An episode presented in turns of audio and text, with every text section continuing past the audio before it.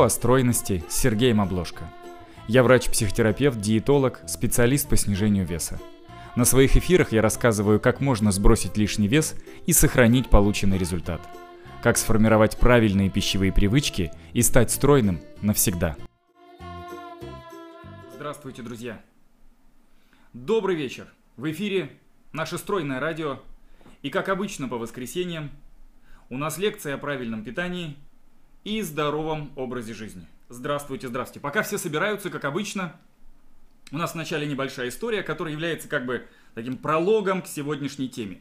Сегодняшняя тема, как и было э, заявлено ранее, как настроить свой организм на э, правильное питание и снижение веса.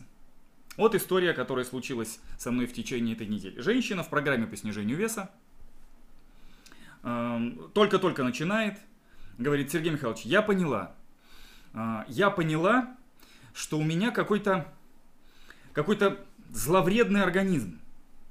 Я, вот там у вас есть книжка «Мозг против похудения». Это еще полбеды. Кому-то, у кого-то только мозг против похудения. У меня весь организм э, против похудения. Я говорю, что вы имеете в виду? Она говорит, Сергей Михайлович, вот я очень хочу похудеть. Смотрю все ваши эфиры. Э, смеюсь, э, прям согласна с каждым э, вашим словом а мой организм ест. Представляете? И, и не, не, прям, прям жрет, понимаете, вот, э, организм. Я говорю, ну как, как, это, как это может быть вообще? Она говорит, да, да запросто. Понимаете, я уже собираюсь худеть, я уже стараюсь все выполнять. А организм, значит, звонит подругам вечером, говорит, девчонки, приходите, да еще и клеров захватите. Я так еще смотрю со стороны, ты что делаешь вообще, организм? Нам же раздельный купальник вообще одевать. Ты что творишь вообще такое? А он смеется, говорит, сегодня, сегодня пожрем, завтра начнем худеть. Я, говорит, только настроилась, только собралась худеть, а организм уже намазывает бутерброд. Понимаете, вот, вот он прямо вот, вот что-то такое. Э, э, как, какое-то проклятие, а не организм. Сегодняшняя тема, история о том, что иногда человек как бы со стороны смотрит на свое поведение, думает, господи, откуда это что берется? Вроде же я уже приняла решение быть стройной и красивой, вроде я уже определилась, я прям долго думала, я прям долго решила, я определилась, а организм не согласен. И сегодняшняя тема как сделать так, чтобы хм, организм все-таки начал сбрасывать вес, как вот так настроиться, чтобы сбрасывать вес было легко. Итак, э, как настроить организм на снижение веса? Как настроить организм на правильное пищевое поведение? Чуть-чуть шажочек назад. Что такое вообще правильное пищевое поведение? Потому что это очень зыбкая такая тема, и человеку, который не специалист в питании, очень сложно в этом разобраться, потому что на самом деле нет единого какого-то понимания, что такое правильное питание. Для кого-то правильное питание это одно, а для кого-то совершенно другое. Во многом зависит это питание зависит от того, какая у человека цель. И если человеку нужно сбросить вес, то правильным питанием будет одно. Если человеку нужно набрать вес, правильным питанием будет другое. А если ему нужно сохранять вес, то правильным питанием будет совершенно третье. При каких-то заболеваниях, например, правильное питание будет совершенно четвертое. Нет единого какого-то правильного питания, как вот что, вот, вот раз, два, три, четыре, пять. Все зависит от того, какая у нас цель. Очевидно, что в процессе снижения веса у нас есть три основных цели, три мишени, которые мы преследуем в программах по снижению веса. Первая мишень – это создание дефицита калорий. То есть для того, чтобы сбрасывать вес, нам нужно, чтобы э, организм расходовал энергии больше, чем получает. Это важная такая задача, это важная цель. Вторая важная цель – это переносимость. То есть нам нужно, чтобы человек не срывался. Нам нужно, чтобы человек э, из пункта А в пункт Б пришел с минимальным количеством срывов. Это даст нам максимальный быстрый темп снижения веса.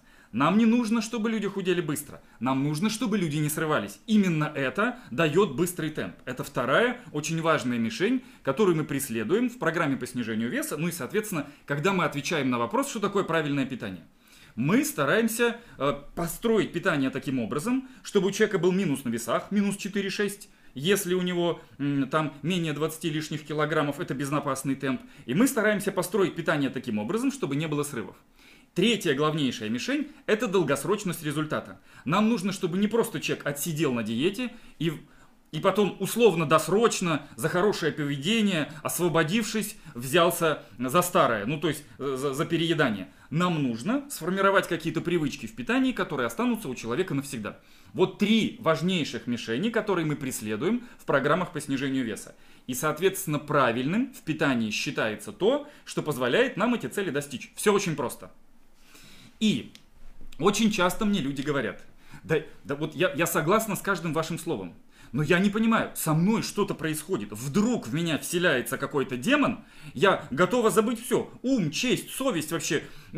Жру прям. И, и когда еще так смотрю на себя иногда, знаете, что ж ты делаешь-то вообще? А ничего не могу поделать. А, а руки вот раз-раз-раз и, и, и полный рот пирожков. И жую. Как это получилось вообще? Что-то со мной непонятное происходит.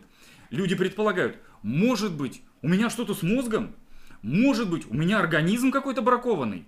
Может быть, у меня просто что в гены там погнулись, или что-то по гороскопу у меня там не то. Ну, очевидно, что я какая-то, ну какая-то я морально неустойчивая, жалуется она. Ну, в плане пищевого поведения. Во всех остальных сферах кремень. А вот в плане пищевого поведения, как вдруг нюх доносит запах печенюх, и все пропало. Все, еще секунду назад я клялась, Сергей Михайлович, вам, что буду хорошей девочкой.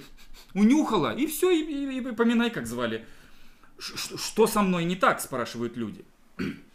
И важнейшая мысль, а, которую нужно вот прямо понять в начале программы по снижению веса, заключается в том, что э, у нас, ну это сейчас будет очень упрощение, очень простыми словами, если вы специалист, простите меня за какие-то очень простые выражения, но если очень просто, у нас есть организм и у нас есть, ну вот психика, две э, такие сферы. И, конечно же, они влияют друг на друга. И, конечно же, организм влияет на психику, а психика влияет на организм. И драма заключается в том, что часто люди очень переоценивают способность психики влиять на свой организм. Когда психика, ну то есть мозг, говорит организму, соберись тряпка вообще. Ты, ты что, ты что, как ты можешь хотеть вкусный, как ты можешь хотеть шоколад? Тут у тебя сахарный диабет второго типа, ты должна тут же перестать его хотеть. Остановись прямо сейчас, перестань его хотеть. Ну вот это так не работает. Потому что удивительное заключается в том, что если совсем грубо, психика может воздействовать на организм, и организм может воздействовать на психику, но их вклад не одинаковый. Где-то организм воздействует на психику процентов на 80, а психика на организм всего лишь процентов на 20. Это очень грубо, но организм э, гораздо мощнее влияет на то, что происходит с нами, чем нам кажется. И это очень важное понимание, с которого мы начинаем программы по снижению веса. Сейчас я объясню, что это такое. Э, очень часто э, тяга к еде запускается двумя простыми, два самых главных триггера, ну как бы спусковых таких фактора, которые запускают тягу к еде. Первое – это э, гипогликемия, когда уровень глюкозы в крови падает ниже критического уровня. Второе – пустой желудок. Два вот этих триггера запускают пищевое поведение. Причем очень часто люди, ну как бы обычно, они не чувствуют снижения уровня глюкозы в крови. У нас нет прибора, ну кроме уж там людей, которые профессионально, ну там э, по здоровью за этим следят, но обычного человека, знаете, как в машине хорошо, там бак показывает, бензин закончился, надо заправиться. У обычного человека нет такого прибора, который бы показывал уровень глюкозы в крови. Но когда уровень глюкозы в крови падает, вдруг с нашим мозгом происходит что-то необычное. Вдруг мысли о еде заходят к нам в сознание, вдруг э, мозг вспоминает, что автоматически, она вообще даже, э, рука автоматически открывает стол, достает э, шоколадку, как банан, вот так ее разворачивает, она, она вся в отчете, она там что-то там борется с Excel. Руки, значит, открыли шоколадку, как банан, и автоматически раз восстановили уровень глюкозы в крови. Она даже не проснулась даже не приходя в сознание. Она вся в отчете, она вся в делах, она вся в работе. Организм сам как-то потихонечку там выживает, следит за тем, чтобы уровень глюкозы в крови был постоянным. То есть, когда уровень глюкозы в крови падает, возникает вот такое специфическое пищевое поведение. Вдруг из всего многообразия информации, которая вокруг, там шумы, там еще что-то, мозг вы, выделяет, прям вычленяет запах печенюх. Не потому, что она порочна, а потому что уровень глюкозы упал ниже определенного уровня. В этот момент включаются в мозгу поведенческие механизмы, которые э, подталкивают ее к пищевому поведению. Не потому что она проклята, а потому что упал уровень глюкозы в крови. То же самое пустой желудок. Он рефлекторно запускает вот это пищевое поведение.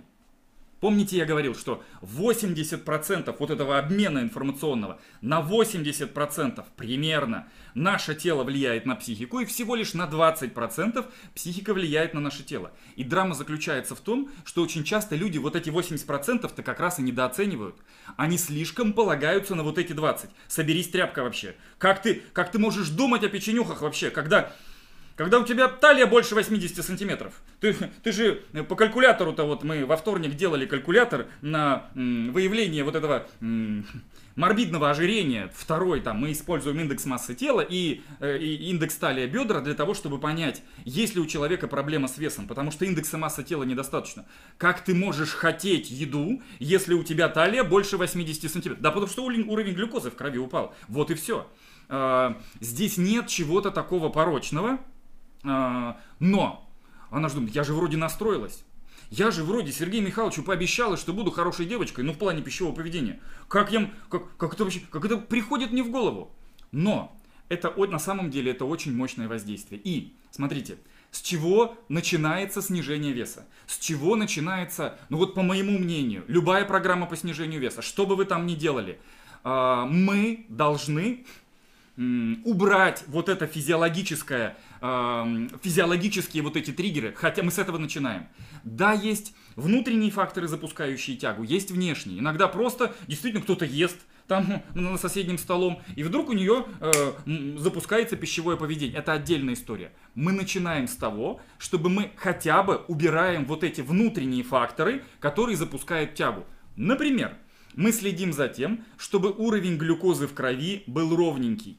Это не потому, что я человеколюбив. Это, ну, не только потому, что я человеколюбив. Это потому, что люди реже испытывают тягу, люди э, спокойнее себя чувствуют, мысль о еде реже заходит в голову, ну и как-то человек более стабилен в программе по снижению веса. Как мы этого добиваемся?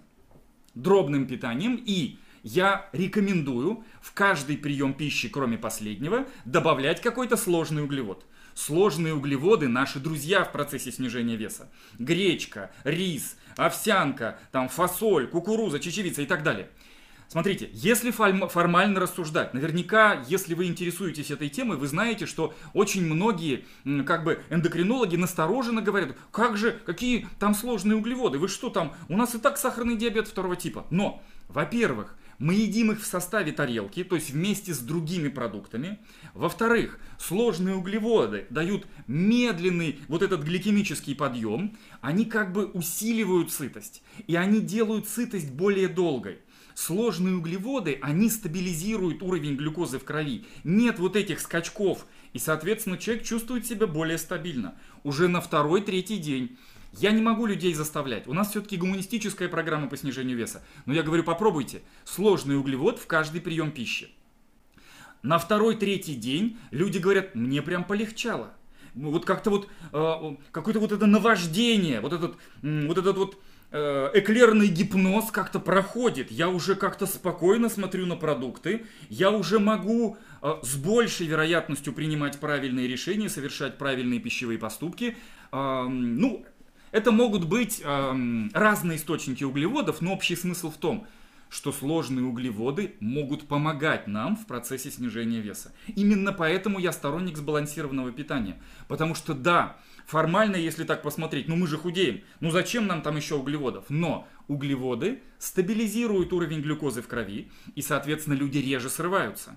И я это э, в работе использую постоянно, и это очень важный фактор. Второе мы ни в коем случае не допускаем ситуации, когда желудок пустой. Потому что пустой желудок запускает тягу к еде. Это прямо триггер, который запускает вот это пищевое поведение. Зачем нам это нужно?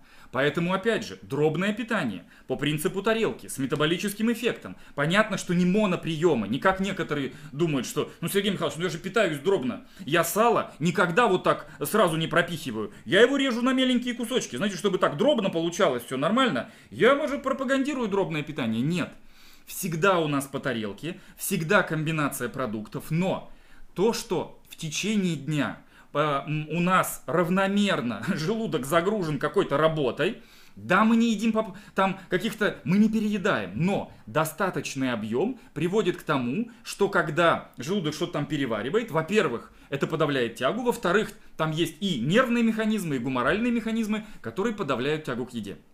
То есть то, что мы не допускаем долгих голодных пауз, то, что мы немножечко пригружаем свой желудок работой, приводит к тому, что люди ред, реже испытывают тягу, и, соответственно, им как прям становится легче. Понимаете, мысль о том, что бы такого похомячить, она возникает не на пустом месте. В восьми случаях из десяти эта мысль возникает из-за того, что у человека гипогликемия или пустой желудок. И мы сначала учимся вот этой базовой заботе об организме, сначала мы учимся делать действия, подавляющие тягу к еде, и потом мы вдруг видим, что организм начинает сотрудничать организм не только сбрасывает вес, организм еще как-то ведет себя не как какой-то террорист, который, знаете, только я, только я отвернулась, он жрет. Я, главное, организм, ты что делаешь вообще? Я, я так настроилась вообще, так уже прямо поверила Сергею Михайловичу, а он, значит, жрет. Нет. Но э, если мы делаем вот эти простые вещи, мы видим, что организм, в общем-то, наедается, в общем-то, там нормально, и мы не чувствуем вот этого постоянного м, нагнетания тяги и которое бывает, например, если люди э, пропускают приемы пищи, или у них какие-то вот такой не питаются по принципу тарелки, они пытаются построить свою программу по снижению на силе воли. А сила воли, помните, я говорил, это очень зыбкая. Сегодня есть, э, вроде сила есть, вроде воля есть, когда они вместе там редко состыкуются, поэтому осваивайте приемы снижения тяги. А, очень важно делать действия, подавляющие тягу к еде. Если вдруг возникла мысль, что бы такого похомячить, это не потому, что, ну вот опять, ну что ты, вот безвольное ты чудовище, организм мой. Нет. Возможно, это первые признаки гипогликемии. Вспомните, давно ли был прием пищи, вспомните, не, не пора ли там просто э, поесть э, по метаболическому принципу, по принципу тарелки. Вот это не хитрая мысль которую я хотел вам сегодня рассказать.